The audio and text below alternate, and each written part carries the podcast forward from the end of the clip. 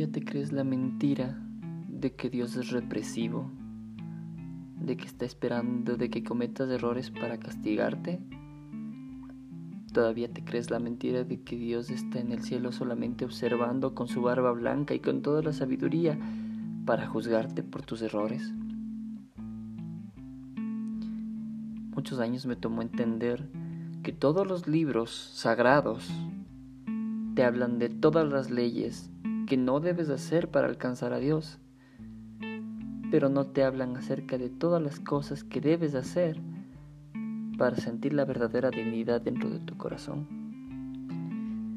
Pareciera que los dueños de la fe te ponen reglas y reglas y reglas y gradas y gradas y gradas para que nunca alcances la liberación, para que nunca alcances a Dios. A veces los niños sienten más a Dios que los mismos hombres. Lo ven en una roca, en una flor, en una montaña, en una cascada. Pero los hombres tendemos a complicar las cosas. Tendemos a poner muchas ceremonias para alcanzar a Dios. Comprendería que Dios no es una entidad tan problemática, porque si dice que se encuentra en todos y cada uno de nosotros, sería más fácil hallarlo dentro de nuestro corazón que siguiendo rituales, rutinas, mantras repetitivos, sino solamente a través del corazón. Los hombres nos hemos vuelto complicados a través del tiempo. Primero solamente sentíamos nuestros sentidos.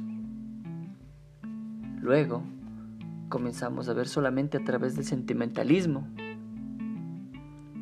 Luego nos volvimos matemáticos. Luego nos quisimos ser conscientes de la matemática.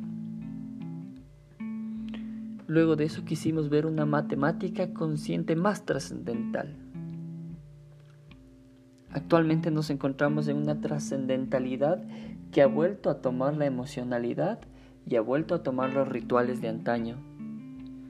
Nos encontramos en un bucle infinito que no nos permite ver la realidad. Una realidad en la que solo tú y solo yo existimos.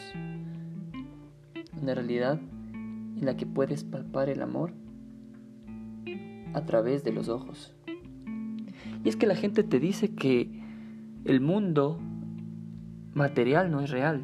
Yo te puedo decir que es real, pero no es eterno. Solamente cuando encuentres algo eterno podrás encontrar verdad. Y cuando encuentres verdad, podrás darte cuenta de lo que realmente vale la pena cultivar y cosechar en este mundo.